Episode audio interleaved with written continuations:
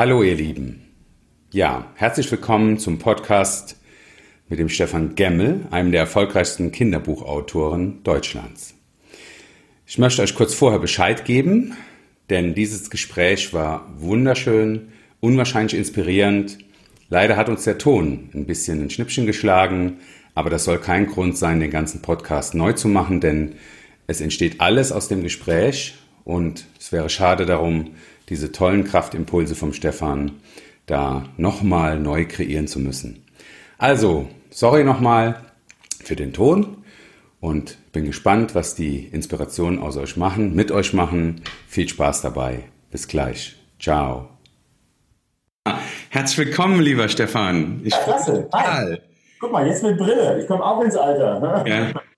Ja, das ist ja bei mir nur eine Modeerscheinung, hör mal, auf den Kopf. Ne? Das ist ja, Mode, ja, aber ich muss Kaffee auf die Nase ziehen, ey. hilft Ja, unsere, äh, wir haben ja nachher Zuschauer bei YouTube und auch Zuhörer auf Audio, ne? in den Podcasts. Und äh, deswegen müssen die sich jetzt deine wunderschöne Brille vorstellen. Ne? ah, so kenne ich. aufnehmen oder was? Ja, ja, ja hm, ganz genau. Genau, also das wird aufgezeichnet und dann halt werden diese wunderschönen Impulse in die Welt entlassen. Ja. Und dann schauen wir mal, wem sie ins Herz fliegen, wen sie, im, wen sie inspirieren. Und das ist auch die Absicht dahinter, wenn ich das kurz mal zum Anfang kurz erläutern darf woher denn äh, dieser ganze Gedankengang kommt, denn es geht ja um Kraftimpulse, um die Inspiration für Menschen. Und die Metapher ist immer dieser Fluss des Lebens, in dem wir uns äh, in der Gegenwart schwimmend äh, befinden auf unserem Bötchen und die Vergangenheit und die Zukunft sind in der Strömung und fließen entweder an uns vorbei und wir schaffen es oft nicht, die Zukunft zu sehen, weil uns die Strömung der Vergangenheit unglaublich stark ähm, gefangen hält auch, ja. Und wenn wir das in Kraft umwandeln können, dann können wir die Zukunft wesentlich besser sehen. Und das ist der Gedankenansatz hinter dem Ganzen, weswegen ich Gespräche führe mit Menschen wie dir, die schon so, so, so, so, so viele, äh, besonders junge Menschen inspiriert haben. Und ähm, ich ja total begeistert bin von deiner unglaublichen Fantasie, mit der du okay. Geschichten schaffst, die einen ja fast wegblasen. Ja, also herzlich willkommen, lieber Stefan. Ja, danke schön und schön, dich mal auf dem Weg wiederzusehen, wenn denn auch mal online. Ähm, ja. Wann verraten wir denn, woher wir uns kennen? Ich glaube, das müssen wir ganz am Anfang erstmal bekannt geben, oder? Das glaubt uns sowieso keiner, aber man kann es ja mal erzählen. Ja. Genau. Ich halte mal ein Bild hoch. sehr gut, sehr gut, sehr gut. Für, für die Audiozuhörer nachher ähm, stehen hier drei wunderschöne Menschen vor einem schönen Fahrzeug. Das war der Startschuss zu einer ganz spannenden Weltrekordreise. Damals noch in Koblenz. Ja, wenn du da mal erzählen würdest, was damals war. Als ja, ich, es war der zweite Weltrekord im Lesen, weil ähm, ich weiß nicht, woher der Spruch kommt, aber immer wieder hört man, entweder lesen Kinder oder sie treiben Sport. Also entweder man ist ein ruhiger Mensch oder ein sportlicher Mensch. Und ich habe das noch nie verstanden. Ich kann das auch nicht nachvollziehen, weil ich bin ein lesender Läufer zum Beispiel. Aha. Also der sportliche Leser und Lesesportler, das gibt's ja alles. Und das wollte ich beweisen mit einem Weltrekord. Den habe ich 2012 auf der Festung Ehrenbreitstein getan, erstmal. Das war die größte Lesung der Welt. Über, also fast 5500 Leute waren da. Und es hat funktioniert. Wir sind ins Guinness Buch der Rekorde gekommen. Wow. Hat das solch einen Schub gab, weil so viele Eltern sich bedankt haben. Der Kleine liest seither, ja. Oder weil auch Lehrer gesagt haben, für die das auch nochmal was völlig Neues. Kam der Gedanke, komm, das versuchen wir nochmal. Wow. Ich habe die Weltrekorde nicht alleine auf die Beine gestellt, sondern da gibt es eine Eva Pfitzner mit einer Agentur Leserattenservice. Genau. Und die kann einfach organisieren. Und mit ihr habe ich gesprochen und hatte die Idee der schnellsten Lesereise. Jetzt muss man sich vorstellen, da ist man also pausenlos im Auto unterwegs, macht eine Stunde Balava auf der Bühne, dann wieder runter ins Auto, dann wieder ab. Und beide waren wir sofort der Meinung, wir brauchen jemanden, der uns fährt. Weil erstens ist es sonst wahnsinnig anstrengend und zweitens wir durften keine rote Ampel überfahren. der ganze, du verstehst, der ganze Weltrekord, an dem man eineinhalb Jahre plant, ab, dass du dich auf der Straße benimmst. Und wenn du jetzt weißt, du bist im Zeitverzug und da warten Kinder, da warten Erwachsene, ja, dann komme ich unter Stress und dann ist mir auch die rote Ampel egal und das hätte nicht sein dürfen. Also brauchten wir jemanden, der in sich ruht, sich auch was zutraut, der tough ist und sich dennoch zurückziehen kann. Und dann sagte Eva, kenne ich. ist einer, der trägt oft eine Brille am Kopf, äh, mit dem rede ich mal.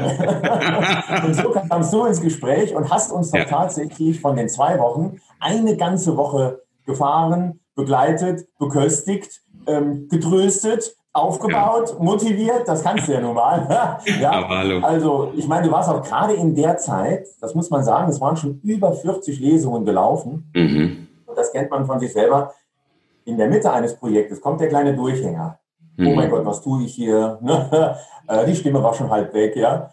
Und da warst du echt ein toller Motivator, ne? Ja, danke schön. Und hat uns Zuspruch gegeben. Das war schon. Vor diesen wunderschönen Schildern, die im Osten überall stehen, wie hießen die und Tannen waren da drauf, ne? Vorsicht. Ich nicht vorbereitet. Da ist ein Baum und ein Auto fährt dagegen und das war in einer Allee. Ja. Und diese Schild haben wir nur im Osten gesehen. Ja. Nie wieder. Das gibt es auch nur im Osten. Ja. Ich auch, genau. Ja. Ich ja, fand das unglaublich inspirierend, weil ich natürlich viele Lesungen auch dann hören durfte. Ja, und äh, mich das so äh, berührt hat, was die Kinder, was Kinderaugen machen, wenn sie die Worte hören, die aus deinen Geschichten kommen. Und da war das, was wir da in diesem Marathon natürlich gemacht haben und äh, nicht bei Rot über die Ampel fahren. Das, das war so eine geile Herausforderung, weil du wusstest, es hängt am seidenen Faden. Wenn wir einen kleinen Fehler machen, kommen wir nicht ins Guinness-Buch der Rekorde. Und das hat riesen Spaß gemacht. Äh, ich glaube, das waren ähm, insgesamt dann 80 Orte, wo ihr wart, 40 davon durfte ich dann äh, befahren. Und heute noch erzähle ich mit Wunder von dieser Reise auch durch Ostdeutschland, wo es hauptsächlich äh, auch durchging, wie unglaublich schön das war wie mich das auch beeindruckt hat, ähm, weil ich solche, so eine Reise noch nicht gemacht hatte vorher in den Osten. Also kann ich mich nur von meiner Seite ebenso bedanken, die Chance bekommen zu haben, und dich beim Leseweltrekord. Wir waren in Büchereien, wir waren ja. in Schulen, du erinnerst dich, in Hallen und ja. im Knast, da warst du auch dabei. Gell? Ja, im Jugendknast. Im Jugendgefängnis, ne? Mhm. wo ich äh, eins meiner Bücher vorstellen konnte. Also es war ja schon eine Wahnsinnszeit. Und wie mhm. gesagt, da hatten wir den richtigen an der Seite. Gott sei Dank. Ja, ja äh, also Dankeschön. Und diese, ich will gerade diese knallende Knast-Story, wo ja junge Menschen im Alter meiner Söhne ähm, eingesperrt werden. Und dann durften wir auch mal in eine Zelle, wurden da mal eingesperrt und die hatten ja relativ freizügigen äh, Aufenthalt, aber trotzdem ist das ein Freiheitsentzug und ähm, es, es sind ja nicht äh, immer die schlimmsten Taten, weswegen man in so ein, äh, in so ein Etablissement reinkommt. Also das war ein ganz beeindruckendes Erlebnis, ja. eingesperrt zu sein. fand ich damals, als wir an dem Bus für obdachlose Kinder und Jugendliche waren. Erinnerst du dich auch? In Berlin, das ja. Waren von der ganzen Lesereise, die ja nur wirklich zwei Wochen ging, waren das meine zwei beeindruckendsten Orte. Das würde ich sofort unterschreiben. Und dann dieser Versorgungsbus, Mhm. heute übrigens noch Spenden sammeln. Ne? Echt? Wenn es manchmal heißt, du, unsere Schule will ein soziales Projekt machen, hast du was. Ja, dann geht super. das meistens dahin, das Geld. Denn da gibt es ja einen Bus, du erinnerst dich, äh, die mit Schrippen, also mit Brötchen, ja. mit Tee, mit Kakao, ja. mit der Möglichkeit auch mein Handy aufzuladen. Ähm, bei uns war es am Bahnhof Zoo standen. Mhm. Fünfmal die Woche, damit Kinder und Jugendliche, obdachlose Kinder und Jugendliche dort ein bisschen ankern können. Also alleine schon, dass es das überhaupt gibt, obdachlose Kinder und Jugendliche. Wollte ich gerade sagen. Alter, also. Ich habe ja nicht damit gerechnet, aber als die Zwölfjährige vor mir stand und sich entschuldigte, dass die 13-Jährige wegen ihrer Schwangerschaft nicht mit kann. Wei, das ist mir schwer zu lesen. Mhm.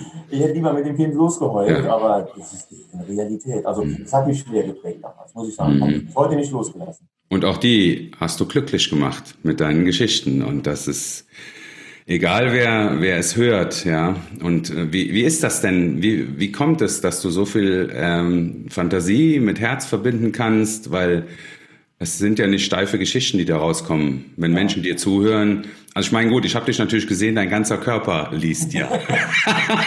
Auf der Bühne. Der, der Stefan, müsst ihr mal im Internet gucken, der Stefan hat seinen ganzen Körper im Einsatz, wenn er liest und äh, stellt die Kinder unter eine große Herausforderung, denn manchmal macht er Spannungspausen. ja, genau, das auch. Also es sagte mal niemand, man muss Turnschuhe anziehen, um in meiner Lesung dabei zu sein. Ne? Ja, ich mache das gerne lebendig, weil wenn wir nochmal dein Bild aufnehmen, ja, der Fluss des Lebens und wir sitzen in einem Boot. Dann habe ich mein Boot gebaut mit meinen Büchern. Ja, ich, ich sitze da drin. Aber genau. den Wind, den geben mir die Kiddies. Ja? Also mein Segel hängt schlaff am Mast und hat ja. Und sobald ich eine Schule betrete, ja. geben mir eine halbe, halbe Stunde alle Düsen. Erreiche ich die Kinder? Habe ich jetzt für das Publikum, das mir angekündigt wurde, das richtige Buch dabei oder nicht? Ähm, soll, ich, soll ich was lesen, wo die eher konsumieren? Soll ich was lesen, wo die reinrufen dürfen? Ja. Äh, soll ich sie zum Lachen oder zum Nachdenken bringen? Ja? Ich gucke mir die Kiddies an und das ist meistens eine Viertelstunde und die erste Viertelstunde fieber ich richtig, kriege ich die Kiddies oder nicht. Und dann, wenn der erste Lacher kommt, wenn der erste super süße Reinrufer kommt, ja. ey, der erste guckt ja schon in den nächsten Planeten, weil ich sie dahin entführe. Ja? Ja. Und ich merke, jetzt gehen den Kindern die Herzen und die Sinne auf. Und Boah. bei mir, dann straft sich das Segel in meinem Boot und dann läuft es und das gibt mir Kraft für lange Zeit. Also so eine Lesung, die dann funktioniert, mhm das baut mich dann auch auf. Das gibt mir mein Selbstwertgefühl, das gibt mir meine Motivation, ja. das gibt mir meine Stärke. Und ich glaube, deswegen suche ich auch die Kinder auf. Also Lesungen für Erwachsene sind nicht so. Ja, das ist auch langweilig. Kinder, Kinder lügen ja nicht, wenn sie antworten. Genau, ganz genau. Und, und ich habe auch Kinder, die sich verweigern, die drehen sich um auf die Bühne. Und dann muss ich aber auch, ich habe immer elf Lesungen in der Tasche dabei. Also ich muss dann auch tatsächlich, nehme ich mir dann als Ziel, die Lesung zu kippen und ja. Drauf, der braucht jetzt irgendwas Lautes, der braucht was Lautes. Und dann mache ich mit denen irgendwas. Wow. Ich krieg ihn. Das funktioniert nicht immer, aber meistens. Ja. Du machst ja in äh, normalen Zeiten mehrere hundert Lesungen pro Jahr in Grundschulen. 250 ist die Zahl, wenn Corona mich lässt. Wahnsinn. Ich weiß ja, meine, äh, mein Schatz liebt dich ja. Ne? Die Caro, liebe Grüße. liebe Grüße. ja, liebe Grüße, ganz herzliche Grüße von ihr. Und äh, sie ist ja Grundschullehrerin, hatte ich ja schon vielmals erlebt mit Klassen und ist immer total begeistert, wie viel Liebe auch da drin steckt, ne, ja, dann in die Klasse ja. kommt. Und das ist ja äh, unglaublich. 250 Schulklassen erleben, dass jemand vorliest und du inspirierst ja. sie, wie du eben sagtest, dadurch auch selbst zum Lesen. Ne?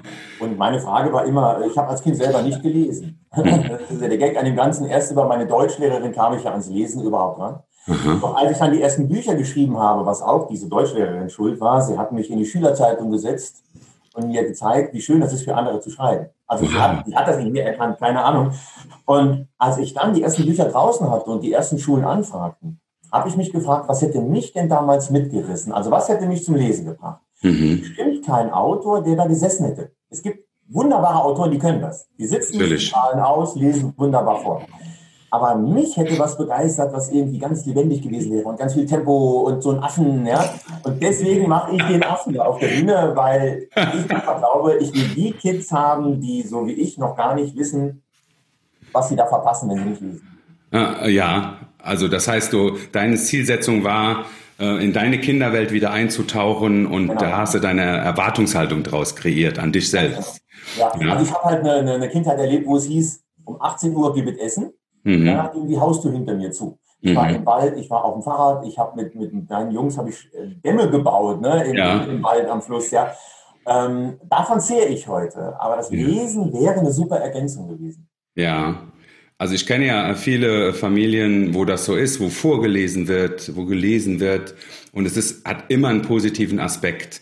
Ähm, schade ist es, wenn dann andere lebendige Stärken der Kinder abgewertet werden, wenn sie äh, das augenscheinlich intellektuell wichtige Lesen nicht vorantreiben. Ja, ich würde mir manchmal wünschen, wenn da mehr Harmonie bei den Menschen existieren würde, wenn ein Kind, was weniger liest, nicht schlecht ist und ein Kind, was weniger bewegt, aber viel liest, auch nicht schlecht ist. dabei ist es ja auch total egal, was die Kinder lesen. Es geht mir ja gar nicht ja. um, dass meine Geschichte in den Kopf kommt. Mhm. Die sollen lernen, äh, sich auf eine Sache zu konzentrieren. Und dann überlegen, oh mein Gott, was für ein Problem für meine Hauptperson. Ey, wie kenne ich denn da jetzt aus? Die sollen mhm. Lösungen finden. Ja. Ich bin so verrückt, dass Leseratten meistens auch besser in Mathe sind.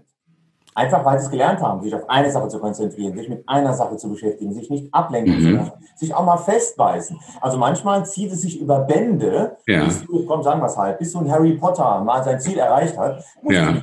so und so viel und 100 Seiten quälen. Ja quälen. In Anführungszeichen, ja. 1400, 1800, keine Ahnung, Seiten mhm. mit meiner Hauptperson. Das heißt, ich halte mit ihm fest an einem Problem. Ja. ja. Dauernd, was würde ich tun? Und das stärkt die Kinder. Ja. Zu der Zeit, als, als wir unterwegs waren, war ja deine, deine Serie Die Zauberkugel damals. Ja, ne? genau. Ja. Jetzt darf ich mal was in die Kamera. Ja, natürlich. natürlich. Ja, hallo. Da ist es. Ja, tut mir leid, damit kann ich nichts. Ich nee, aber bei mir ist nicht Zeitenverkehr. Das wird richtig aufgezeichnet. Ah, sehr hm? gut, sehr gut, sehr gut. Genau. Ein Kontrollfenster hier. Ja. Das ist das Buch Die Zauberkugel, ganz genau, im Zeichen von. Irre schön. Damit sind wir unterwegs gewesen. ja. Und davon gibt es ja auch eine Serie, ne? Es sind ja mehrere. genau. Sechs Bände und das ist auch eine erzählte Geschichte. Hinten ja. Harry Potter, vorne geht's los, hinten hört's auf ja. und dann hat man sechs Bücher gelesen. Wahnsinn, Wahnsinn. Und was inspiriert dich immer, ähm, neben dem, dass man natürlich die Figuren alle nicht nur für ein Buch schafft, sondern dann auch äh, für eine ganzes, für eine ganze Welt ähm, ja. äh, verfügbar macht? Weil ja. ich war immer fasziniert, äh, in welcher zum Beispiel die die Autorin von Harry Potter, in welcher Tiefe die detailliert ähm, Beziehungen, Lebenselemente beschreibt und habe gedacht, was muss im im Kopf des Autors für eine Fantasiewelt existieren? Du hast mir mal erzählt dass äh, das bei dir beim Laufen auch viel passiert. Ja, genau. Ne? Ja, genau. Ja, genau. Also sehr viel. Also das Laufen, ähm, deswegen sage ich, ein sportlicher Leser oder auch ein sportlicher Schreiber, ja. wie man es jetzt nennen mag, wenn es bei mir im Kopf zu eng wird, dann ziehe ich die Turnschuhe an. Das sage ich den Kindern immer. Ne? Also geht raus. Also erstmal raus aus der Situation, mhm. der, in der Geschichte nicht weiterkommt. Raus aus der Situation, am allerbesten aufs Fahrrad, auf die Laufstrecke, weil es, ja. es, es lockert sich. Es braucht nicht lange und die Sperre im Kopf ist weg. Und dann brauchst du nicht mehr lange und die ersten Ideen schrumpfen auch schon hinterher, wie in so einer, in so einer äh, äh, Kugelbahn. Ne? Kennst du diese, diese ja. Kugelbahn? Ne? Wenn Auf einmal. Ist, kommt die nächste. Gell? Und wenn ja. ich die Sperre wegnehme, zip, sausen die nächsten Kugeln auch schon wieder durch. Wahnsinn. Also wenn du die Sperre wegnimmst, heißt durch Bewegung öffnet sich diese Sperre, der Körper signalisiert, er lebt wieder nicht nur das Gehirn muss denken, weil das halte ich für total spannend, wenn Menschen uns zuhören oder zuschauen, dass die ja natürlich äh, versuchen, ihre Lebensbeispiele äh, daran festzumachen, an Methodik, die du an, anwendest. Das finde ich äußerst spannend. Und du hast damals noch gesagt, dass du praktisch äh, dich auch dann einsperrst, um dieses Buch auch fertig zu schreiben, um da wirklich Aber zu sagen. Hast du mitgeschrieben damals? Nein, das ist hier. An jedem Satz erinnern. ich, ich höre dir gerne zu. ich, ich schaue mir gerne von den besten Dingen ab, so muss ich das sagen. da sind wir auch gerade beim richtigen Stichwort. Es gibt zwei Autoren, an denen ich mich orientiere. Das eine ja. ist Georges Simenon. Aha. Dieser Vielschreiber, der ja 500 Romane geschrieben hat, und der in drei oder vier Tagen solch einen Roman runtergeballert hat. Ne? Er hat eingesperrt in seinem Zimmer. Die Frau, die dann gerade aktuell war, durfte an die Tür klopfen, das Essen vorne abstellen. Oh. Und er ist dann, wenn er Hunger hatte, ja genau. Mhm. So ich da nicht. Feine Leute. Aber wenn ich ein neues Wie ist das bei deinem Schatz? ja, ja, genau. Dann schicke ich die in Ferien. Guck mal, das hat doch was, ne, oder? Meine Frau mit den Kindern ist dann für drei, vier Tage weg und in diesen drei, vier Tagen finde ich mich in meine Welt wieder. Und der zweite, an dem ich mich orientiere, die meisten werden ihn kennen, klar, Stephen King, Aha. der auf eine ganz besondere Art schreibt. Während nämlich sehr viele Autoren, so wie äh, Rowling das gemacht hat, die gesamten sieben Bände schon vordenken und vorplanen, mhm. von Kapitel zu Kapitel. Ah, das wusste ich, gar nicht. Das sind meine wichtigsten Figuren, sonst nichts. Ja. Stephen King sagt, er gibt seine Figur in eine völlig abstruse Situation, ohne zu wissen, was passiert. Boah. Dann bin ich nämlich so wie der Leser hoffentlich später, ja und möchte wissen, wie soll ich das denn auflösen? Wie soll denn der das hinkriegen? Ja? Dann sitze ich also am PC und baller rein und jetzt überlege ich mir, was würde ich tun, wenn ich so wäre wie er, wenn ich diese Struktur, diesen Charakter hätte. Ich würde weglaufen oder eben nicht weglaufen, ich würde ja. helfen oder eben nicht. Und dann will ich selber wissen und dann komme ich in einen Sog, dass ich mir manchmal die Uhr stellen muss, damit ich laufen gehe am Tag. Also mein Rekord liegt ja. bei einem davon 16 Stunden. Wow. In einem Mystery-Roman einfach, ich wollte bis zu dieser Beerdigungsszene ja aber ich wusste ja, die, die hatte ich im Kopf, die wollte ich haben. Aber wie komme ich an diese Beerdigung? Wie komme ich auf diesen Friedhof ran? Ich konnte gar nicht aufhören. Also wie ein Live-Event, was beschrieben wird, während man es erdenkt. Und du gibst mir gerade eine unglaublich schöne Inspiration, weil tatsächlich da immer ähm, in der Art und Weise, wie wir geschult, äh, auf der Schule ausgebildet wurden, das genau nämlich ausgeschlossen wird, dass man Dinge, die man nicht detailliert vorbereitet, dass man die optimal niederschreiben kann. Und das ist, stimmt nicht. Ja, richtig. Also es, genau. Und äh, das kenne ich aus meinen ganzen äh, Vorträgen und so, wo ich mir nur Stichworte mache und drei Stunden am Stück dann fließt es und wenn es fließt, ist es unglaublich schön, auch wenn nicht jedes Komma richtig gesetzt ist. Aber das, das, das bedeutet also, du kannst tatsächlich hingehen und während du es erdenkst, schreibst du es, es fließt aus dir raus. Und ja dieses Bild, Lesen ist wie Kino im Kopf. Bei mir ist das Schreiben wie Kino im Kopf. Wenn Boah, Bilder entstehen, Schreiben ist wie Kino im Kopf. ne, weil ich schreibe ja diesen Bildern, die dann plötzlich entstehen, den schreibe ich ja quasi hinterher. Boah. Also die Personen, die werden plötzlich lebendig ja. und ich baller den hinterher. Wenn das nicht geschieht, ja. sind das meistens die Bücher, bei denen die Leser sagen, ah, das eine Kapitel hatte schon eine Länge. Da hat man gemerkt, da warst du nicht so im Flow. Also der Leser merkt es. Das ist total verrückt. Also der fühlt dich lebendig. Der ja, sagt ja, da ist der Stefan, ne, da war müde oder irgendwas. Ja, genau. Und deine Rechtschreibfehler übrigens, das ist das Glück, dass unsere lieben Lehrerinnen sind. Ja. Also, wenn ich mein, mit meinem Manuskript fertig bin, kriegt dann meine Frau, ja. auch Lehrerin, und dann kriege ich mhm. das Rot zurück. Ja. Wie im achten Schuljahr. Oh. Mein, meine Schwester ist auch Deutschlehrerin. Die ist auch Deutschlehrerin. Der schreibe ich in WhatsApps immer extra Fehler rein. So. Damit auf dem Handy die Striche macht. das ist immer lustig, aber dafür lieben wir sie. Ne, das, äh, ja, ja. Und äh, diese Inspirationskraft, wenn du jetzt praktisch während einem ähm, während einer Schreiberei schon einen Seitenarm entdeckst, Machst du dann, also notierst du dann schnell mal, ah, da gibt es einen Abzweig? Also, also, also sogar eine Idee für ein neues Buch. Ganz genau. Drei, vier Stichwörter. Also ich müsste jetzt die Kamera hier mal runterhalten. Ja. Ich habe eine Schublade voller Ideen. Das sind Boah. kleine Kärtchen, so diese, diese, diese, ja. äh, diese kleinen, ähm, äh, äh, also nicht Visitenkärtchen, sondern schon Karteikarten. Ja. Und da schreibe ich meine Ideen drauf und die kommen da in die Schublade, hier unter mhm. mir. Ne? Und, ja. ähm, das tatsächlich. Meine, wenn, wenn, eine neue Idee kommt, überlege ich, was ja. Buch, mh, die ist stark genug für eigene Geschichte. Und dann kommt das aufs Kärtchen und weg damit. Also man hält ja, diesen, sollte, man hält diesen Gedanken fest und du guckst dann irgendwann ein Jahr später auf diese Kärtchen und dann macht's plopp. Es gibt eine kleine Anekdote, bei SWR 3 werden ja immer die, wie die geilsten Hits entstanden sind. Gibt so einen Podcast ja. und da haben sie letzt erzählt, äh, wie der, ähm, wie heißt der Kumpel von Mick Jagger, der Gitarrist, der, ähm, ja. Ja, der Keith Richards, äh, wie Satisfaction entstanden ist. Also irgendwann in den 60ern im Hotelzimmer besoffen im Bett lag und hatte einen Kassettenrekorder neu neben sich stehen, ist wach geworden, spielt kurz dieses Satisfaction Riff, so ein paar Worte und schläft wieder ein, die Aufnahme läuft weiter. Und ähm, er hatte durch diesen Rekorder die Möglichkeit, dieses Riff festzuhalten, ja. was äh, in, wahrscheinlich in 500 Jahren noch bekannt, dieses I can get no satisfaction ja. und was dann daraus geworden ist. Und wenn ja. er den Gedanken nicht festgehalten hätte, wäre einfach wieder eingeschlafen und es hätte äh, I can get no satisfaction nie gegeben. Ja, ja.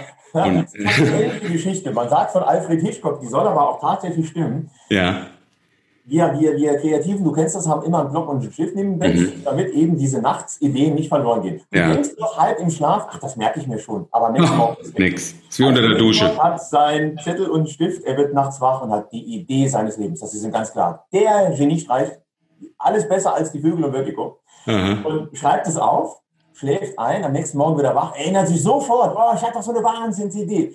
Nimmt das Ding und dort steht, Mann liebt Frau. Also, da fand ich Keith Richards jetzt besser. Der hat es wenigstens gespielt. Gell? Also, er hätte noch ein paar Details dazu schreiben sollen, der liebe Mann liebt Frau. Ja. das hat dann du erinnerst dich am nächsten Tag, aber es war weg. Ja, aber ich finde es wunderschön, wenn man äh, die Art und Weise zu denken in, in so eine Art äh, äh, Werkzeugkasten reinlegt und äh, daraus hervorgehend du ja im Prinzip immer fortlaufend weißt, dass dein Autorendasein in der Art und Weise, wie du schreibst und wie du Gedanken festhältst, ähm, immer ein Fluss ist. Ne? Du erzeugst ja immer eine Strömung.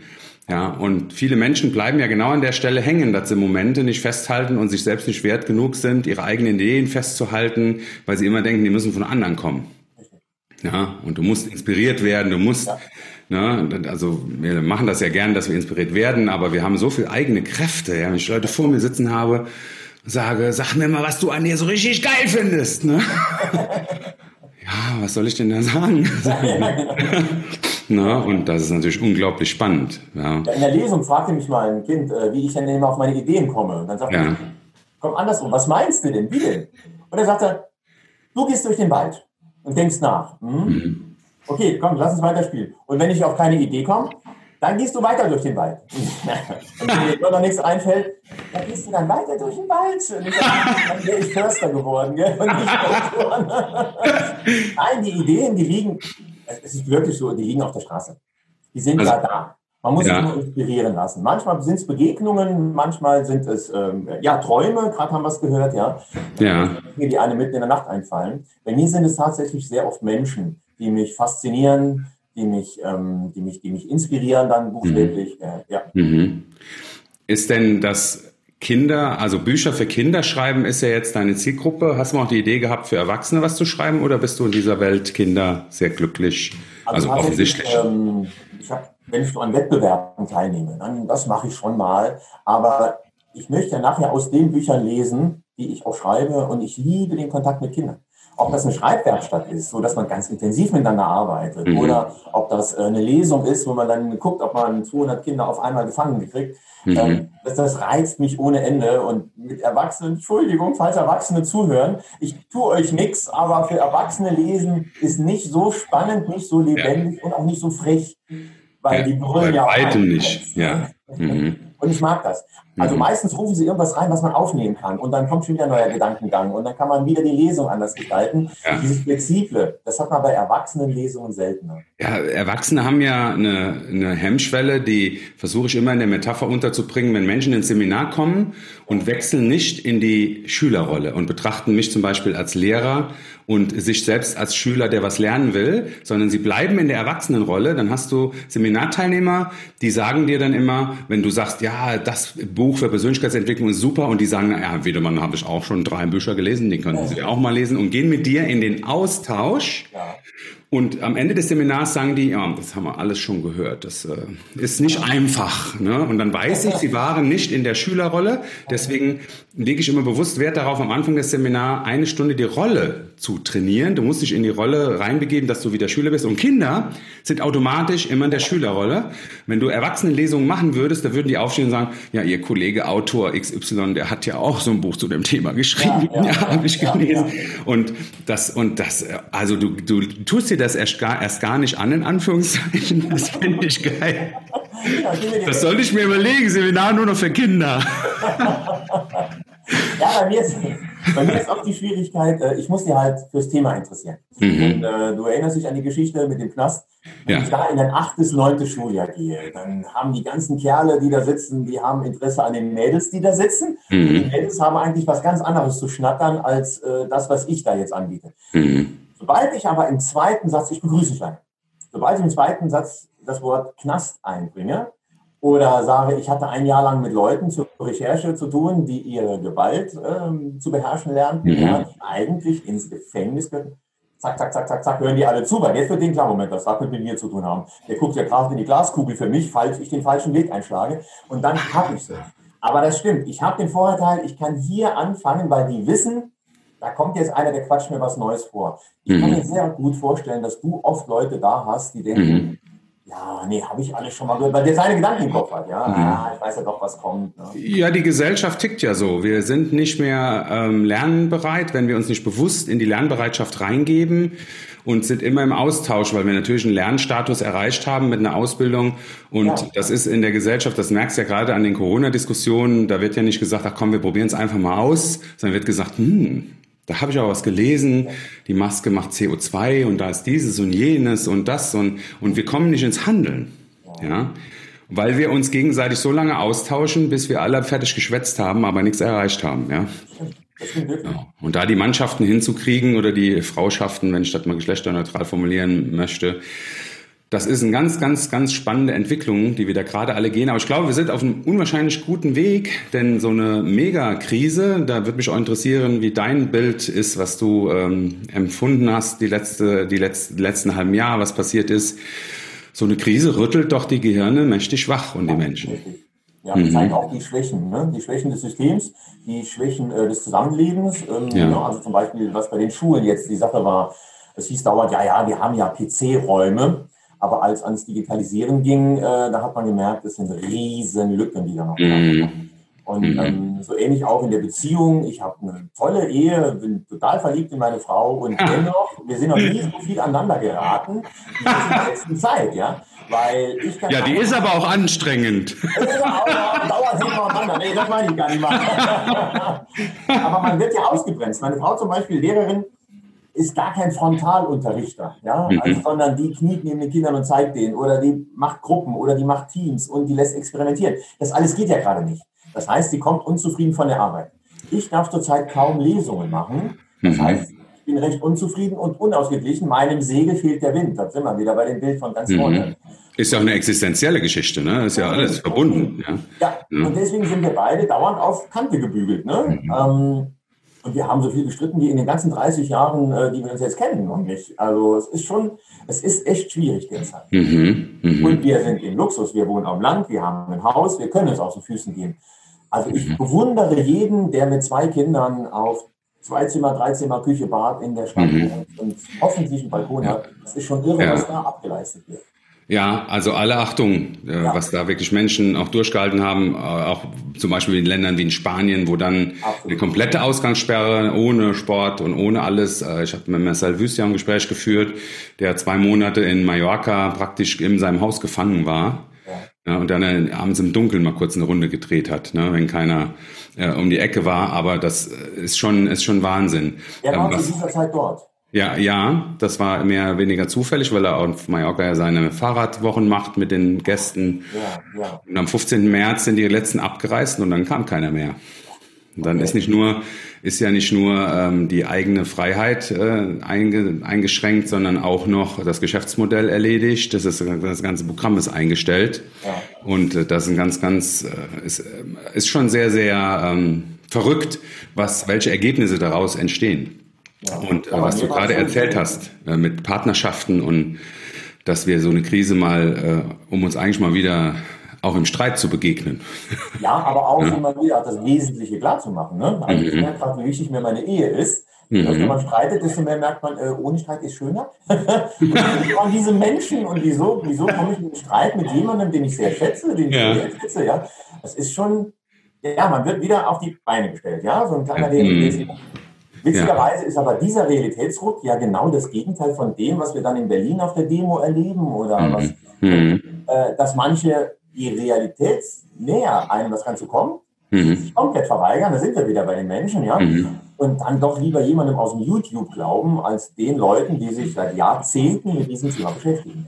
Mhm. Das ist die, die Psychologie des Menschen funktioniert so. Du tust nicht das, was du weißt, sondern glaubst zu wissen. Und wem du dann folgst und hörst hundertmal diese Geschichten, dass eine Maske äh, den Menschen umbringt, ja, und das, äh, also schöne kleine Anekdote eines, ähm, eines, äh, ich glaube, ein türkischer Kollege, den ich mal vor einer Autovermietung getroffen habe morgen. Also wir standen alle mit der Maske da und der, äh, glaube ich, war so alt wie ich und dann sind wir ins Gespräch gekommen und da haben wir gesagt, ja, es ist eine schwierige Zeit, ne? Und dann, und dann sagt er, Wissen Sie, ist kein Problem. Ich habe 30 Jahre in Lackiererei jeden Tag acht bis zehn Stunden mit Maske. Ja. Sagt er, weiß nicht, warum Leute sich machen alle so verrückt. Und ich habe gedacht, du hast ja so recht. du hast ja so recht. Ja, die ganzen ne? Schwestern, die ganzen Ärzte, die sind mindestens am Tag mit den Dingen von den Ja. Und wir können tatsächlich unsere eigenen Kinder, unsere Eltern retten, unsere Freunde, indem wir so ein kleines Ding vor Gesicht tun. Ja. Ja. Und ja, das Spannungsfeld, was da in Berlin, äh, dass ein, ein Maskengegner, der welche Gründe auch immer hat, auf einmal neben einem Rechtsradikalen mit der Reichsfahne marschiert. Unbedingt. Unbedingt, da würde ich doch stehen bleiben, oder? Da hört der Spaß auf. Aber jetzt hast du doch schon so vielen Menschen ins Gehirn reingeschaut und schon in die Seele rein. Wie kann es denn sein, dass solche Verschwörungsgeschichten, ich muss dich mal ganz mhm. kurz fragen, weil keiner gibt mir die richtige Antwort. Ja, die Antwort ist... Sagen, mal, ich bin Fantasy-Autor. Ja, genau. Und ich habe noch Kinder, die noch offener mhm. sind als Erwachsene. Wenn ja. ich denen solche Geschichten von Kindern, die von der UNICEF in, in, in Keller gefangen mhm. gehalten werden und aber ja. Lebenssaft wird denen abtrainiert. Ja. Wenn ich wenn ich sowas meinen Lesern vorlegen würde, würde ja. ich zu Recht sagen, jetzt ist gut, Stefan. Dann machen wir eine Kur. Das, das Verrückte, die Antwort ist, die Antwort ist ganz einfach. Das Verrückte ist, wir wissen ganz genau heute oder fast ganz genau, wie unser Gehirn funktioniert. Du wirst zu 70 Prozent wird der Charakter eines Menschen im Alter von 0 bis 14 Jahren fertiggestellt. Das ist bewiesen mittlerweile. Also während der Schwangerschaft und bis zum 14. Lebensjahr, die Kante ist sogar ziemlich eng gemacht, weil da man ausgewachsen ist. Jetzt passiert Folgendes. Stell dir vor, du hast eine Familie und du kommst jeden Tag nach Hause und da am Tisch sitzt ein Vater oder eine Mutter, die sagt, die Regierung, die hör auf, die sind scheiße und erklärt das nicht, sondern immer werden äh, Phrasen getroschen. Ja. Ja. Und die verarschen uns nur. So, beim Kind brauchst du das nicht auszuführen, sondern wenn das Kind das 200 Mal im Jahr hört, ja, von seinen Vorbildern, ja. ja, steht es 20 Jahre, 30 Jahre später in Berlin auf einer Demo und nimmt das erlernte Gewohnheitsmuster, welches wie ein Betonklotz in seinem Unterbewusstsein gespeichert wurde, nimmt es sein Leben später zu bestätigen, weil, jetzt kommt was ganz Entscheidendes, weil ein Kind oder ein Erwachsener, der ein Gewohnheitsmuster aus der Kindheit mitnimmt, das nicht in Frage stellt, weil das, was die Eltern gemacht haben, ist logisch vielleicht falsch, aber gefühlsmäßig wird das immer als richtig interpretiert, weil das, du bist, das ist ein Machtsystem. Und wenn, wenn ich das so den Menschen erkläre, wenn Menschen sagen, ja, warum schaffe ich es denn nicht, mich zu verändern, warum äh, schaffe ich es nicht abzunehmen, dann kannst du die Antwort in den, also in acht von zehn Fällen, also du hast im Erwachsenensein wirklich eine Katastrophe mit Unfall und Schicksal und kannst du die, die, also die Entstehung immer in der Kindheit. Das heißt, wenn ich 20.000 Demonstranten in Berlin sehe, dann äh, sehe ich 20.000 innere Kinder, die ein Gewohnheitsmuster bestätigen, welches sie gelernt haben in der Kindheit. Mit uns macht er das nicht und das und ja genau und ähm, die Medien, wenn du also jetzt 25 bist und hast 15 Jahre vorher, weil wir haben ja einen Kulturwandel mit der Wiedervereinigung durchgemacht, indem wir nicht die Kulturen zusammengeführt haben, sondern haben es zugelassen, dass eine Kultur abgehängt wurde. Und da wurden sicherlich hunderttausendmal Phrasen getroschen, genauso wie auf der anderen Seite. Das Ergebnis siehst du in Berlin. Wichtig ist aber, und das ist mir unglaublich wichtig, ich möchte nicht, dass, die, dass, sich die Menschen aufgrund dieser Erklärung aus der Verantwortung entziehen können. Genau, genau. Das ist der Punkt. Ja, genau. Es kann sein, dass dir Scheiße passiert ist, aber du musst nicht in der Zukunft auch Scheiße sein. Das heißt, wenn du unsere Demokratie in Frage stellst, mit Argumenten, die ganz klar völlig bescheuert sind, dann bist du verantwortlich dafür. Das heißt, unterschreib mir hier ein Formular, dass du das Intensivbett nicht in Anspruch nehmen möchtest, wenn du Corona bekommst. Und dann übernimmst du Verantwortung für das, was du tust. Und das ist der Unterschied. Das ist die Antwort auf die Verschwörungstheoretiker, die ja tatsächlich äh, Wahrheiten mit Unwahrheiten so lange vermischen, bis du selbst manchmal da sitzt und denkst, ja, der Bill Gates. Hm. ich denke dann immer an meinen Windows 95 Rechner, der abgestürzt ist. Und andere denken an Impfverschwörung. Äh, ne? Ja, ja, ja. Ja, also es sind die krusesten Theorien unterwegs, die nur in Gehirnen ähm, weiter wachsen können, wenn dieses Gehirn ausgebildet, äh, darauf ausgebildet ist, eine Monsterfantasie im Bösen zu entwickeln. Ja. Aber damit bestärkst du doch eigentlich gerade mein Tun oder das von vielen Erzieherinnen, Lehrern. Das heißt, wenn man äh, Kinder, wir müssen die Kinder also bis 14 stark kriegen. So verstehe ich dich richtig. So, bravo, sehr guter Satz. Empathisch ja. Finden, ja. Ähm, weil sie sonst tatsächlich nur einseitig ja. ist so. in die Welt gehen einseitig belastet. Ja. Leider Gottes äh, haben wir die Erkenntnis, dass die, der, der Kopf so funktioniert, aber das Schulsystem ist bei weitem noch nicht da gelandet. Ähm, sagen wir mal, in der Grundschule ist das noch möglich. Die Caro macht äh, zum Beispiel Herzenskreise mit den Kindern jeden Morgen, wo die Kinder ganz bewusst ihre Gefühle äußern, wie sie sich fühlen. Und wenn du das vier Jahre gemacht hast, ist die Wahrscheinlichkeit, dass du 20 Jahre später deine Gefühle nicht äußern kannst, gering, weil du im Alter von 0 bis 14 gelernt hast, Liebe zu beschreiben. So, und jetzt geht der Schulwechsel ins fünfte Schuljahr und dann wird ein Schulsystem, weil der Stoff muss vermittelt werden. Das ist ein sehr rationales System, kommt aus unserer Industrialisierung, unser Schulsystem ist so aufgebaut. Und jetzt kommt die Pädagogik, wird nicht, um, also die Lehrer möchten mich hier bitte nicht äh, erschießen, aber äh, die Pädagogik hat noch nicht diese Erkenntnis mitgenommen, dass es in der Zeit unglaublich wichtig wäre, den Schüler fast ausschließlich an seinen Stärken zu messen und nicht versuchen, ihm die Schwächen rauszuprügeln. Das ist altes System. Wenn du Mathe nicht kannst, bist du halt doof. Und der geilste junge Mensch, der rhetorisch stark ist, der körperlich stark ist, wird äh, praktisch in einen dummen Menschen verwandelt, für, als sich gesehen, weil er schlechte Noten entwickelt. Und muss sein ganzes, kennen wir alle, wir Jungs, die wir Ja, ich hatte in Biologie mal eine schlechte, also egal. Also auf jeden Fall, da hast du vollkommen recht, um das nicht so weit auszuführen. Wenn wir in dieser Zeit, 14, 15, 16, sagen würden, bis dahin haben wir so selbstbewusste junge Menschen geschaffen, dass sie in der Lage sind, ein eigenes Weltbild zu kreieren und, ganz wichtig, immer auf der Ausgangsbasis Liebe und Vergebung. Ja. Also nicht, also sich nicht zu fürchten, ähm, Viktor Frankl sagt, äh, der, der Positivismus, der Entwickler der Logotherapie, es gibt gute Menschen und es gibt nicht so gut, es gibt nicht gute Menschen. Das sind die zwei Menschenbilder, die er geschaffen hat. Also der KZ-Aufseher, der bei ihm im KZ war, da gab es den schlechten KZ-Aufseher und es gab den guten, obwohl beide natürlich einem System gefolgt sind, was scheiße war. Und das ist eine super geile Unterscheidung, wenn wir Kinder dahin bekommen könnten oder junge Menschen, dass sie so in die Welt gehen und aufbauend denken, liebevoll denken und nicht durch rote Striche in ihrem Leben an den Seitenrändern ihrer Arbeiten psychologisch total zerschossen sind und so Angst haben, Fehler zu machen und irgendwann in Berlin demonstrieren, völlig crazy. Aber ich möchte natürlich nicht die Verantwortung der Schule jetzt komplett geben. Nein, du hast auch das ist eine gesellschaftliche Verantwortung. Politik genannt. Du hast gesagt, die Politik hm. muss verstehen, dass denn ja. aus Gesprächen mit äh, Lehrerinnen und Lehrern weiß ich, dass das genau gewünscht wird. Und zwar ähm, wünschen sich eigentlich alle das skandinavische System. Das heißt, mhm. wenn du 30 Schüler hast, für die du alleine verantwortlich bist, kannst du ja kaum individuell auf alle mhm. Hätten wir ein skandinavisches System, wo du 15 bis 20 in einer Klasse und Teamteaching mhm. hast, während der eine vorne erklärt, kann ja. der andere nochmal bei denen, die nicht so mitkommen, nochmal nachhalten oder mit denen schon mal rausgehen, fördern. Wenn wir das System hätten, mhm. würden wir auch empathischere und, und auch stärkere Kinder haben. Ja, das ist meine äh, Meinung auch. Die Antwort darauf ist eine Budgetverschiebung. Ne? Ja. 10 Milliarden mehr in die Schulbildung und das wäre alles möglich, räumlich, personaltechnisch und alles. Und, ja. ähm, und die Lehrer wären bereit. Also ja. Team Teaching, das ist alles machbar. Jede Wette mhm. in einer Klasse zwei Leute, ne? der eine ja. hauptsächlich, der andere als Fachbereich daneben, mhm. der alles kein Thema. Die Politik, du hast es gesagt, zuerst ja. hast du Politik genannt. Die muss erstmal wach werden. Mhm. Und die Politik ist das Abbild der Gesellschaft. Deswegen wählen wir Politiker.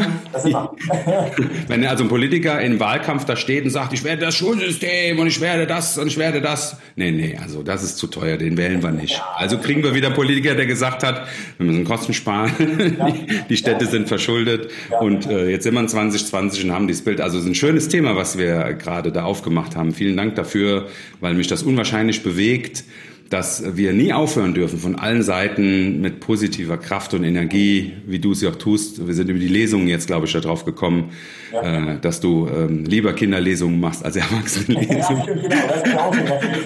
das war der Aufhänger. Ja, die Arbeit mit Kindern ist einfach irre, weil die sind auch noch nicht so festgefahren. Ich, mhm. ich habe jetzt eine 14-Jährigen, ich kannte das noch nicht, dieses Modell. Ja. Ich habe jetzt auch diese 14 wenn du mit Kindern arbeitest, die tatsächlich noch nicht in der Pubertät gefangen sind, das sind ja mit anderen Themen, ne? Mhm. dann kriegst du in Schreibwerkstätten dermaßen deinen, dein Gehirn dauernd um 180 Grad gedreht, ja, deine eigene Denke. Das ja. ist so jung, dass ich Lehrer beneide, die jeden Tag mit denen arbeiten dürfen, ja. und zwar intensiv arbeiten dürfen. Ja. Ja, ja, und wir dürfen nicht aufhören, diesen Weg weiter zu bereiten, denn das setzt sich durch. Die jungen Leute, ähm, auch alleine schon, ich glaube, wir hatten noch nie so eine kräftige Jugend wie heute. Wir hatten noch nie so eine hochfrequentierte Jugend wie heute. Wenn ich mir vorstelle, ähm, wie unsere Jugend ausgesehen hat, wo uns der Zugang zu Wissen bei weitem nicht so offen war wie heute. Egal, was ich wissen will, heute gehe ich hin, habe in drei Sekunden, ist es mir ermöglicht. Und wenn ich mir vorstelle, ich hätte das mit zwölf gehabt, dass ich meine Interessenlagen in der Schule, die wurden mir vorgegeben, aber die Interessenlagen, die ich eigentlich hatte, ne, durfte ich nicht erfahren. Und das können unsere jungen Leute heute. Deswegen entwickeln sie Stärken an Stellen, wo du manchmal denkst, irgendwann geht ein Jugendlicher irgendwo, was weiß ich, im Fernsehen steht auf einmal und denkst, Gott, wo kann er das alles her? Ja klar, weil er vier Jahre lang ähm, TikTok, YouTube und Musikinstrumente, hat Klavierspielen gelernt übers Internet. Und das dürfen wir nicht verurteilen, Klammer auf, Suchtfaktor, Klammer zu, mal ausgelassen, ja. Was da für Chancen dahinter stecken. Boah.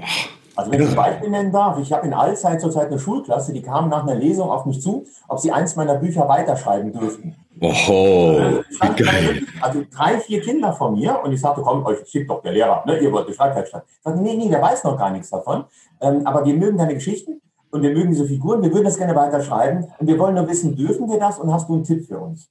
Und dann gucke ich mir diesen Lehrer an und dachte, nehmen wir mal anders, wir schreiben das gemeinsam. Und dieser Lehrer, Gott sei Dank, der war jetzt nicht der Meinung, wir brauchen bei 23 Kindern 23 Kapitel, sondern wir waren sofort der Meinung, wir fragen die Kinder, was möchtet ihr von einem Buchprozess, von der Idee bis zum fertigen Buch, welchen Arbeitsbereich möchtest du gerne äh, begleiten? Wer ist Autor, wer ist Illustrator? Wer liest Korrektur? Sehr wichtig. Ne? Also wo sind die Einser in Deutsch? ähm, wer möchte, wer, wer tippt?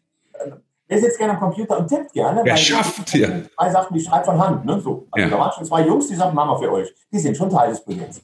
Dann muss das Ganze gestaltet werden. Wir haben eine Presseabteilung, wir haben eine Medienabteilung. Ähm, und es gibt welche, die einfach nur zur Druckerei gehen, sich das erklären lassen. Auch, und auch. nach Hause kommen. So, ne? Und da haben wir auch geguckt, wer hat welche Stärken. Und tatsächlich, ganz ehrlich, jeder durfte drei Bereiche nennen. Wir konnten jeden in seinen Wunschbereich reinsetzen. Was ist passiert?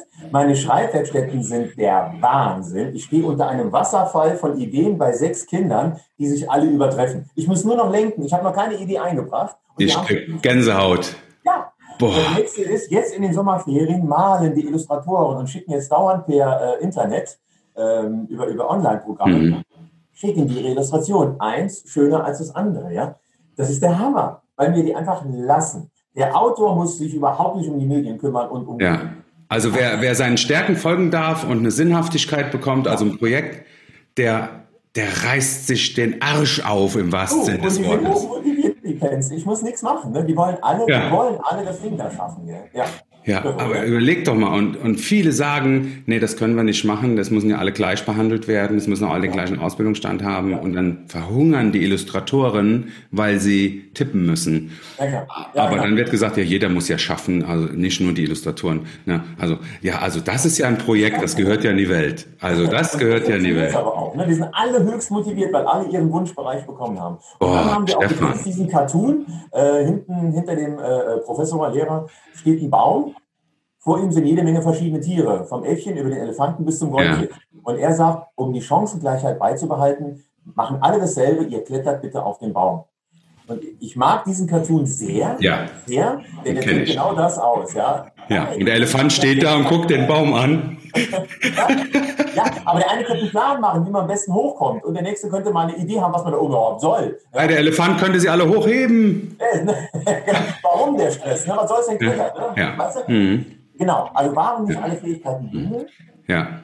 Genau. Das erlebe ich in Firmen tagtäglich, wenn Menschen aus äh, existenziellen Gründen, und das ist alles nicht falsch, einen Job annehmen, einfach mal anfangen und im Laufe der Zeit merken, dass sie komplett an ihren Stärken vorbeigehen und wenn dann Firmen die Augen aufmachen und machen aus einem Buchhalter einen Vertriebler, wenn ein Buchhalter einer den ganzen Tag Witze erzählt, dann setzt er in den Vertrieb.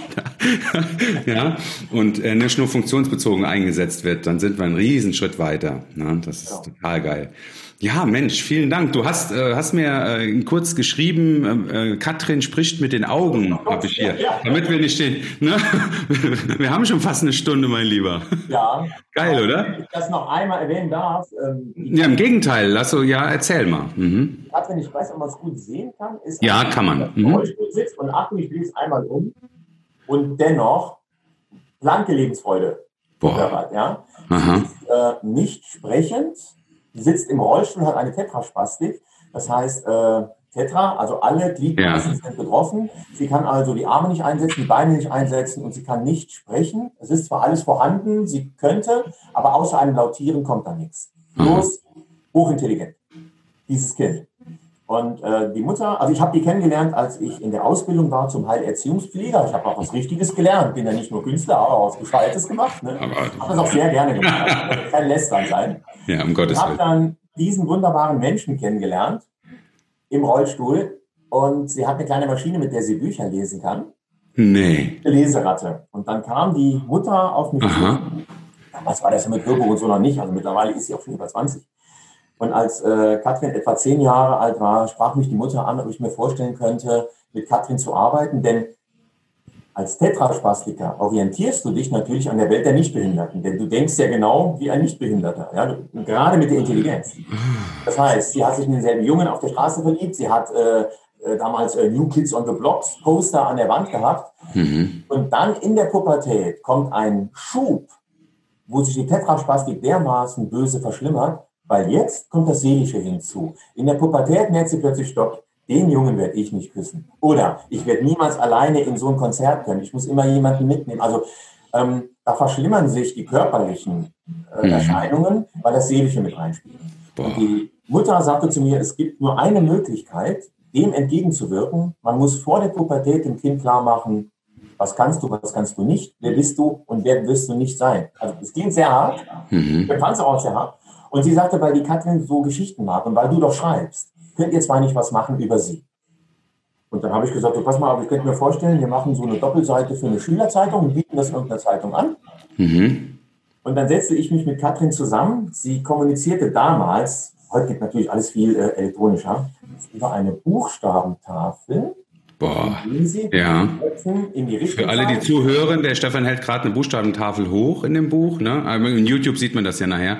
Wow. Mhm. Und ja, darüber hat sie mit dir... Felder aufgeteilt, diese Buchstabentafel, mit wieder sechs Feldern, in denen dann sechs mal sechs ähm, die wichtigsten Buchstaben und ja. drin sind. Und über Kopfbewegungen zeigt die Katrin, welche Buchstaben sie macht. Und so habe ich mit ihr das Buch geschrieben und es fiel sofort oh. auf, da geht mehr. Ja, das war mir für eine Schülerzeitung zu stark. Mhm. Habe dann meinen Verlag angeschrieben, der sofort Ja sagte. Und über diese Geschichte, also am Schluss, sie, sie erzählt von sich, wie sie den Tag erlebt, allerdings nicht nicht depressiv, sondern ich mag Schokolade, ich mag Geschichten, ich mag Lachen, ja. Und sie hat auch tatsächlich damals, ihr Lebensmotto war gewesen, ähm, nicht lachen können ist schlimmer als nicht sprechen können. Und lachen kann ich sehr gut. Das hing als Riesenposter, die Mutter hat das für sie gemacht, über dem Bett. Das war natürlich unser Credo in diesem Buch. Und so hat sie gemerkt, wo sind meine Stärken. Und am Ende hat sie dann geweint, weil es gibt ein Kapitel in dem Buch, ähm, wo sie beschreibt, wie Menschen sie meiden mhm. was sie versteht, aus Angst, wie könnte sie reagieren, wenn man sie anspricht. Man weiß ja, man hat ja so eine Befangenheit, wenn man behinderte Menschen sieht, weil man Angst hat, ja, ja. oder nicht. Darf ich gucken oder darf ich nicht gucken? Ja? Mhm, mhm, und deswegen sagt sie, gehen mir Menschen aus dem Weg. Und sie sagte am Schluss, und hat auch wirklich losgeheult, meine Behinderung heißt nicht Tetraspastik, sondern Einsamkeit. Ich vereinsame. Mhm. Und ihr ist klar geworden, sie ging damals in eine K-Schule, in eine Körperbehindertenschule, war natürlich mhm. Klassenbeste. Sie war Klassensprecherin als die einzige, die nicht reden kann. Also das kann man ja auch mal sagen. Ne? Also eine Kampfmaus. Es ist so lustig, dass es schon ja. fast wieder äh, ja, also Tragik. Was, ne? Und diese Kampfmaus später ist dann an ein Gymnasium wegen dieses Buches, weil ihr klar wurde, ihre Fähigkeiten liegen im Kopf und nicht mhm. in den Händen. In einer Werkstatt kann sie nichts tun. Mhm. Das Mädel hat, jetzt kommt es wieder, Kommunikation studiert und hält heute mit ihrem Talker, mit einem Computer, der für sie spricht, was sie eingibt, hält die Vorträge. Die war in Dublin, die war schon in Stockholm, die war schon, äh, oh, ich weiß auch nicht, in Amerika irgendwo. Ich, ich, ich glaube es nicht, ich fasse es. Sie hat sich selber organisiert, ne, von der Lebenshilfe ein Budget bekommen. Sie hat ihre Studenten alle selber organisiert, die ihr helfen, ja. die mit ihr studiert und sie im Tag begleitet haben. Das ist der absolute Hammer. Boah. Das Ganze nur, weil die Mutter sagte, kannst du mit ihr eine kleine Geschichte über sich selber schreiben, damit ihr klar wird, wer sie ist. Oh. das ist, also wenn der liebe Gott nicht später, ne, wenn ich mal vor dem großen Chef stehe und der Chef sagt, wenn ich dich hier reinlassen soll, was hast du vorzuweisen? Sag ich, du? lieber Gott, ja. Katrin. Christian Buchladen, lieber Gott. Schau ja. da rein. Also, diesen Menschen begleiten zu dürfen und ja. diese Stufe bauen zu dürfen, von der K-Schule in die, ins Gymnasium, mhm. damals, ähm, das ist schon etwas, was mir immer Großartig. noch den Wind in den Segeln lässt. Mhm. Einmal, ne, das immer noch mein Boot antreibt, dass ich sowas mit erreichen durfte. Ja, das ist pure Liebe. Das ist unglaublich. Ja, ja. Also Liebe vielen Dank. Das ist ja ganz witzige. Und ja, also ich halt bin gerade total, uah, ja, ähm, also das heißt, die Katrin kann heute ähm, natürlich immer noch nicht in, in, in Anführungszeichen normales Leben leben, aber sie hat eine Sinnhaftigkeit entwickelt, die ihr doch ihre Einsamkeit ein Stück weit nimmt und ihr Leben lebenswert macht. Ganz genau. Sie hat Freunde gefunden, sie braucht Hilfe jeden Tag, weil sie die Arme immer noch nicht einsetzen kann. Daran konnte sie nichts ändern, ist ja klar. Mhm. Aber ähm, sie, hat, sie hat absolut, sie ist ihren Weg gegangen und hat mhm. auch ihre Bestimmung gefunden, denn sie hat damals, als das so aufkam mit Computern, die für einen sprechen, hat sie verschiedene Modelle ausprobiert und sie möchte arbeiten an einer Schaltstelle, wo ein Mensch, der nicht sprechen kann und unterstützte Kommunikation mhm. auch zu ihr kommt. Mhm. Patrick guckt sich den an und kann dann Hilfestellung geben. Ja klar, sie hat es gelernt, sie hat es selber durchgemacht im Leben. Boah. Also Wahnsinn, wir, viele kennen vielleicht den, den, Stephen Hawking, der ja, ja, seiner Krankheit keine Chance ja. gegeben hat und hat alle Techniken ausgenutzt und ist ein, ein offener, herzlicher Mensch geblieben, bis er gegangen ist. Ähm, äh, also wunder, wunder, wunderschön und dass wir die Technik um Gottes Willen dahingehend weiterentwickeln, anstatt äh, Waffen äh, weiterzuentwickeln. Ja, das ja, Katrin hat aus ihrer stärksten Schwäche, nicht sprechen zu können, ihre größte Fähigkeit gemacht, Menschen, die nicht sprechen mhm. können, beizustehen. Also ich meine, schöner geht's doch. Also schöner kann man so ein Leben ja, doch gar nicht zusammenfassen. Also, du hast den Weg bereitet. Ne? Mit, das war eher die Mutter, aber ich durfte Teil des Ganzen. Ja, aber die Mama hat nicht aufgegeben. Ne? Die ja, ist ey, angegeben. Bibliothekarin, ich sag's immer. Bibliothekarin, da muss man, muss man aufpassen. Ne? Aufpassen, ja. Genau. Ja, oh, vielen Dank dafür. Ist das Buch noch erhältlich, was du da in den Händen hältst? Jetzt stehst du gerade, Stefan. Dein Bild steht, falls du mich noch hörst. Ähm, bei mir ist ja. ein eingefrorener Achim. Ja, jetzt bist du, jetzt sind wir wieder da, glaube ich. Jetzt ne? sind wir wieder da. Ich wusste ja. nicht, gerade rausgeworfen worden. Nee, nee, nee. Wir bleiben nur stehen, wenn das Internet äh, kurz mal die Übertragung anhält, weil wir in Glasfaser an der Mosel und im Koblenz, ne? Also nee, auch Land hier, wir machen das Internet noch mit Chip und Schaufel voll. ja, genau. Genau. Nee, hast, ich habe gerade gefragt, ähm, äh, ist das Buch noch erhältlich, was du da gerade ja, das Buch gibt's noch ähm, und das wird auch, solange es diesen Verlag Edition Zweihorn gibt, ein sehr engagierter ja. kleiner Verlag, solange wird es dieses Buch geben, denn auch Toll. der Verleger, der Gerhard, hat damals Katrin kennengelernt und sagte, dieses Buch ja. will ich nicht mehr hergeben. Ja, also wird ganz sicher in meinen Bücherschrank Einzug halten. Das ist ein vielen, vielen Dank. Ja, das ist super. Ja, und dann hast du auch noch ein, ähm, weil du mir ein paar Zeilen geschrieben hast vorher, ähm, eine ganz tragische Geschichte, tragische Geschichte geschrieben, wo ich dich mal bitten möchte, das auch äh, zu erzählen, ne, mit dem, mit ja. der Mali, ne? In Mali, nein, Quatsch, ich, ich habe verwechselt, sorry. Ne, also du hast Leseförderprojekte in Mali gemacht, aber es ging um das. Ja, um ein Mädchen, das ja. ähnlich begleitet werden konnte, das kann ich auch ganz schnell noch erzählen, weil wir so viel Zeit haben. Wir haben Zeit, ja, definitiv. definitiv. Da ist äh, an mich äh, der Wunsch herangetragen worden, es gibt eine Lehre, die an Leukämie sterben wird. Also es war auch so hart, ist es mir gesagt worden, dass es gibt keine Hoffnung. Und Lea wollte Schriftstellerin werden, weil sie die Lesemaus schlechthin war. Also die hat auch die hat was weggelesen. Die war, also was Kinderbücher angeht, gelesener als ich. Und ihr Wunsch war es, veröffentlicht zu werden. Und an mich wurde der Wunsch herangetragen, Stefan, kriegen wir das hin, bevor sie stirbt. Und ich fragte, wie viel Zeit hat sie denn? Und es hieß maximal sechs Monate, eher weniger. Und dafür ist der Buchmarkt leider nicht äh, geeignet. Also wenn ich mich jetzt auf die Suche nach einem Verlag gemacht hätte, hätte ich es noch nicht hinbekommen. Mhm. Aber damals, zu der Zeit, habe ich eine, für, ein, ähm, für ein Magazin, das heißt Next, ein Veranstaltungsmagazin, äh, die Kinderseite betreut. Ich durfte junge Talente vorstellen mit ihren Geschichten. Mhm. Eher gefragt, ob sie mit mir gemeinsam eine Geschichte schreiben möchte. Und da konnten wir sehr schnell reagieren. Ich konnte mit dem Chefredakteur sprechen und der sagte, ich schmeiß doch alles andere aus dem Programm, wenn ich die Möglichkeit habe, einem Kind solch einen Wunsch zu erfüllen. Boah.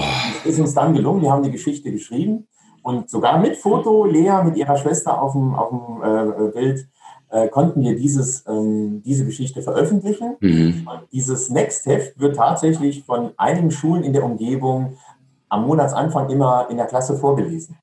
Welche Schülerin, welcher Schüler hat denn mit Stefan wieder geschrieben? Was stelle ich euch vor? Nee. Und so hat Lea tatsächlich auch noch die Rückmeldung von einigen Klassen bekommen, ja. per Post, per Videobotschaft, was sie da noch Wunderbares geschrieben hat. Und kurz danach ähm, ist sie dann gegangen. Also das ist auch so eine Geschichte, wenn der liebe Gott mal fragt.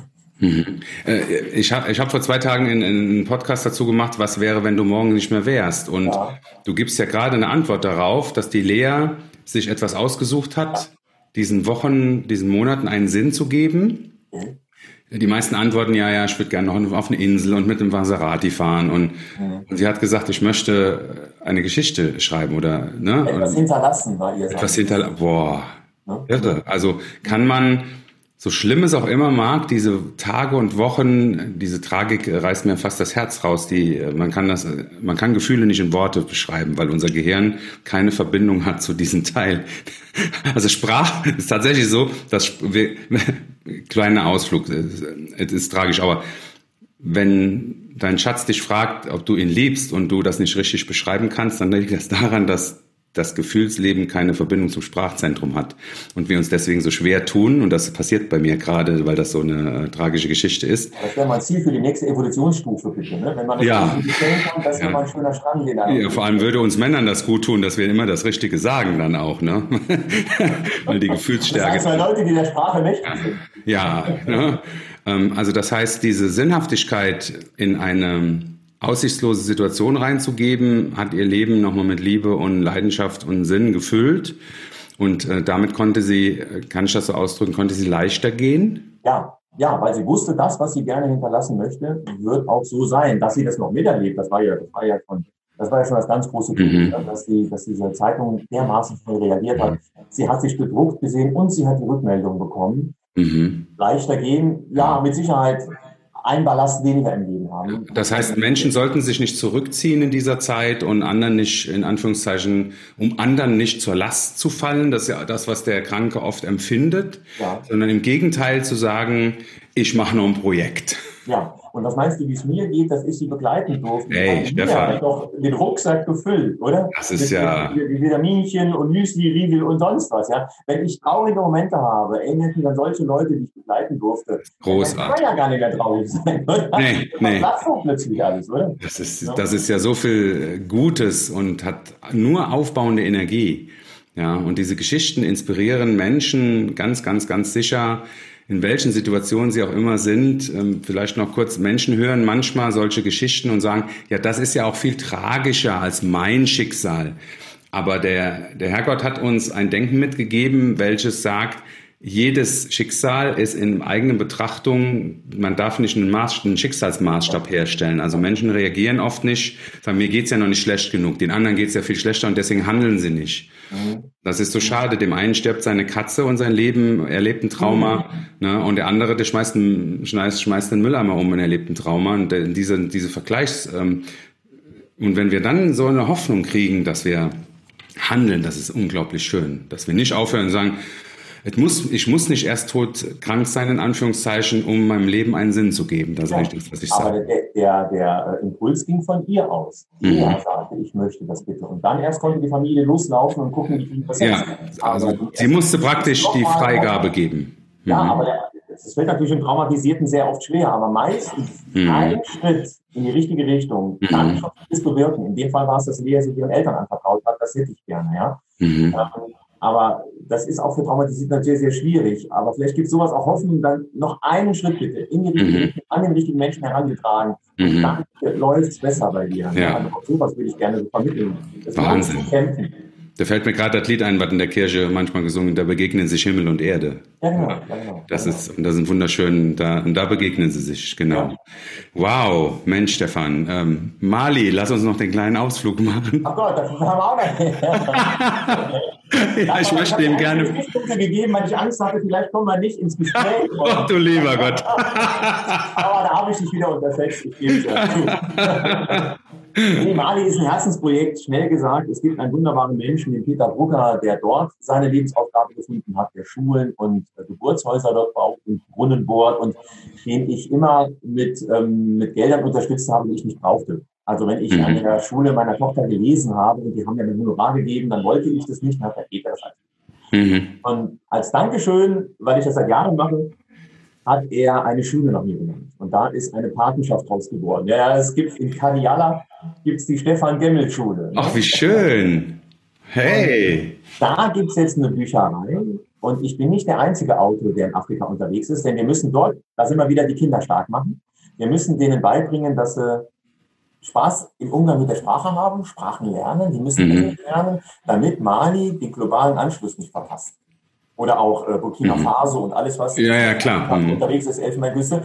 Die, denn ähm, die Globalisierung hat mit Sprache zu tun. Wir müssen denen zeigen, dass der Umgang mit Sprache leicht und spaßig werden muss, damit sie sich auch wirklich ähm, später dann als Jugendliche und Erwachsene einklinken können, wenn sie denn Bildung erlebt haben. Wow. Und da ist also Leseförderung wieder so ein ganz, ganz anderer Aspekt. Ne? Ähm, mhm. Da ist es viel tiefer, viel tiefgreifender, dass so ein halber Kontinent sich auch anpassen und entwickeln kann. Denn Mali ist im Aufbruch und jetzt dürfen sie nur den Anschluss nicht verpassen.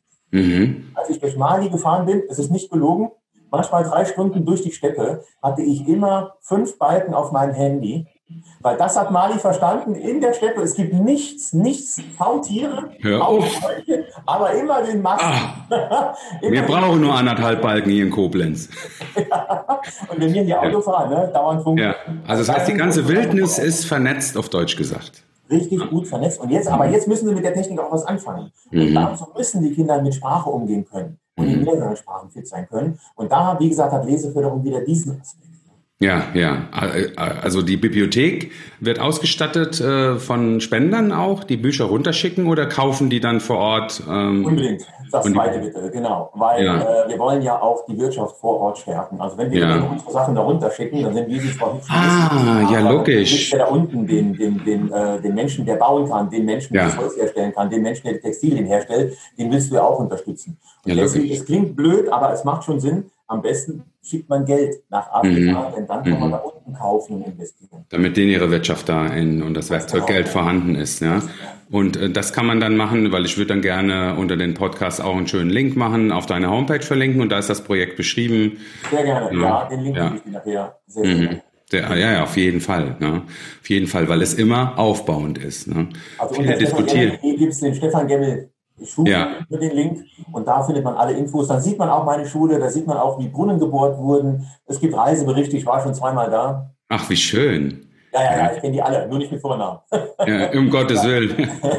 Also ich habe 400 Kinder, da habe ich eine Patenschaft übernommen. Oh. Ich halte sie noch nicht auseinander, ich muss noch ein paar Mal runter. Ja, das, wenn Corona uns die Chance gibt, dass wir wieder irgendwann uns frei bewegen dürfen, ja. großartig, lieber Stefan. Na? Also du hast ja eine Vielfalt an Gutem in dir, was mich unwahrscheinlich begeistert. Vielen, vielen Dank dafür. Auch, ähm, na, ich glaube, die, das Fundament heißt Liebe. Ja? Und dass man immer daraus startet. Und du hast äh, uns mir eine Stunde, über eine Stunde gegeben jetzt an Power. Ja, vielen, vielen Dank dafür. Ich sage auch vielen Dank. Ja, ja. Ja, ja, fand ich auch, ne, dass das man. auch mal die Verschwörungsverschwurbler, ne? Die, es ist so banal. Ich Gedanken gemacht, mit dem Modell, das du genannt hast, kann ich äh, jetzt mal, ja. ein bisschen besser damit umgehen. Es gibt keine Logik. Es geht, das Gehirn hinterfragt nicht richtig oder falsch. Es folgt einem Denkmuster und sortiert nicht die Wahrheit ein. Aber Menschen versuchen immer argumentativ an der Logik entlang sich zu hangeln, im Ratio. Und das funktioniert nicht, weil die, die Ratio, dass man lieber Menschen sterben lässt, anstatt eine Maske zu tragen, die, das, ist ja, das ist ja nur rational gedacht. Aber es entbehrt jeglicher Emotion, ja. Ja, das ist tatsächlich so. Ja. ja, mein Lieber, vielen Dank für das tolle Gespräch ne? und ähm, auch viele, viele gute Bücher. Die Caro freut sich schon auf die nächsten Lesungen. Ach, das möchte ich gerade noch äh, erzählen, weil du hast mir erzählt, dass du ähm, konzeptionell Schulen äh, ein Konzept gebaut hast, wo Schulen auch in der Corona-Zeit, wo du Lesungen halten kannst vor zehn oder elf Kindern, ne? Und ja. dann machst du halt zwei Leseeinheiten. Genau, ich mache, ich habe tagelang mich beschäftigt mit allen möglichen Vorschriften und Vorgaben und äh, ich kann auch sagen, also das, was die Virologen uns sagen, ist gar nicht alles so verkehrt, sondern das hat alles Hand und Fuß. Ja. Und, ähm, so habe ich also in einer Riesenhalle, meistens Turnhalle, äh, zwei Klassen sitzen, maximal ja. 60 Kinder. Äh, wie du gerade sagst, meistens eine Hälfte von einer mhm. Klasse, später kommt die andere Hälfte, die mhm. auch mindestens zwei Meter auseinander sitzen. Jedes Kind bringt sein Stühlchen aus der Klasse mit, deswegen muss auch nicht großartig desinfiziert mhm. werden. Ich stehe mindestens fünf Meter weg, denn mein mhm. Hausarzt sagt, wenn du singend schreist, also mhm. die größten Aerosole mhm. schaffen vier Meter, hieß es dann. Mhm. Und wenn okay. sagt jemand acht Meter, also mein Hausarzt, der sich befasst hat, sagte, es sind vier Meter und deswegen halte ich fünf Meter Abstand. Wunderbar. Autogramme mhm. werden nicht mehr verteilt, sondern ja. die sind vorher schon in Päckchen gepackt. Ich kriege die Zahl vorher der Kinder genannt und gebe die als Päckchen schon ab. Dann steht da leider nicht mehr lieber kleiner Ulf, sondern mhm. dann ist nur der Name handgeschrieben. Mhm. Aber auch die Päckchen kriegen die schon. Es gibt keinen Kontakt, Mundschutz beim Rein, beim Raus. Mhm. Also es funktioniert und an alle Künstler, die jetzt gerade zuhören, schaut es euch auch gerne an, Stefan Gennel.de Lesungen. Ähm, dort ist alles beschrieben, das gesamte Konzept, was man beachten muss, durchlüften und was da alles noch sein. Es geht, es geht wirklich. Ja. Die Schulen sind dankbar. Eine, also ein bisschen Normalität wieder. Deine Termine, die, man kann äh, Autoren buchen, weil ich habe mir das tatsächlich angeguckt und habe das gesagt, ich muss das natürlich auch mir und meinen Seminarkollegen schicken, dass man sagt, ja, dann bucht halt große Hallen, geht mit zehn Leuten ins Seminar, why not? Ne? Ja, Puppenbühnen, alle möglichen, also geht, geht, geht, weil ja. die Lehrer sind auch dankbar, im Moment wird ja fast nur frontal unterrichtet, weil man mhm. ja keine mhm. Gruppen bilden soll und so. Also Lehrer und Schüler sind so dankbar derzeit für jeden mhm. neuen Impuls. Und deshalb an alle Kollegen, an alle Seminarleiter, an alle Puppenbühnen, ey, geht, Toll. geht, geht, ne? ruft ruhig dort an. Da ist das Konzept auf der Homepage beschrieben. Ich habe es mir angeguckt. Ja, super. Genau. Ne? Mein Lieber, aber das wollte ich unbedingt noch den Ausflug machen. Lieber Stefan, danke, dass du der Welt gibst. Ja, und ganz liebe Grüße an deinen Schatz. Ja, und gerne. Äh, in ein paar Tagen wirst du dann den Audio, ich sag dir Bescheid, wann es online geht. Ja, lieben, lieben Dank, mein Lieber. Vielen, vielen Dank. Gruß an alle, die zugehört haben. Ciao. Danke, Dankeschön. Tschüss.